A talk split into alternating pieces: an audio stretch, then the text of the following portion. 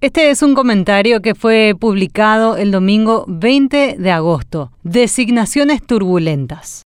Lo político y lo técnico parecen destinados a ser como aguas turbulentas en el mar de navegación de los nombramientos. Santiago Peña asume la presidencia, tomando el timón de una nave que ya recorre sus primeras aguas turbulentas, pero con una lección tal vez asumida. El antecedente nos lleva a los intentos de Horacio Cartes de crear en el 2018 una selección nacional de profesionales destacados para su gobierno. Al final, la élite política colorada exigió su cuota de poder y hasta lo técnico pasó a ser político. El propio Peña tuvo que ponerse al cuello el pañuelo colorado para seguir como ministro de Hacienda. La encrucijada no es sencilla. Ceder a las demandas políticas puede hacer naufragar la esperanza de un gobierno que debe enfocarse en la eficiencia y la transparencia, pero ignorar las exigencias políticas puede provocar una tempestad que golpee una eventual gobernabilidad para dejar el barco a merced de los devoradores del poder. En este reto, la figura de Cartes acecha en el fondo como una tormenta. El hoy presidente de la ANR, impulsor político de Peña, desempeña su papel central. Su sombra, larga y poderosa, presiona desde el liderazgo del comando, recordándole a Peña de dónde vino y las tensiones entre política y técnica que puede tener.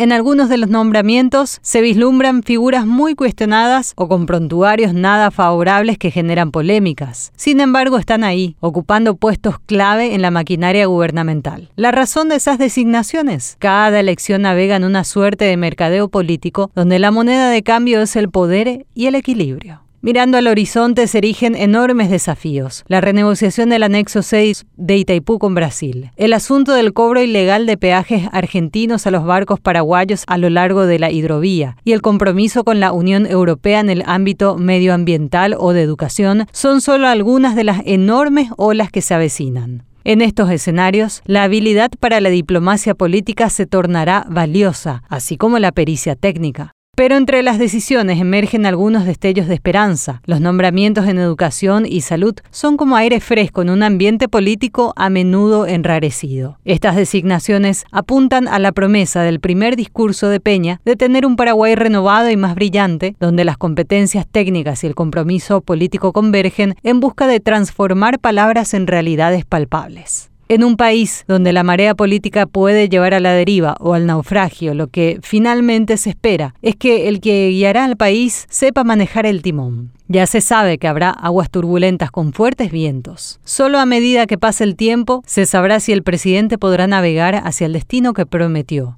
Un Paraguay en el que se pueda decir con confianza renovada que vamos a estar mejor.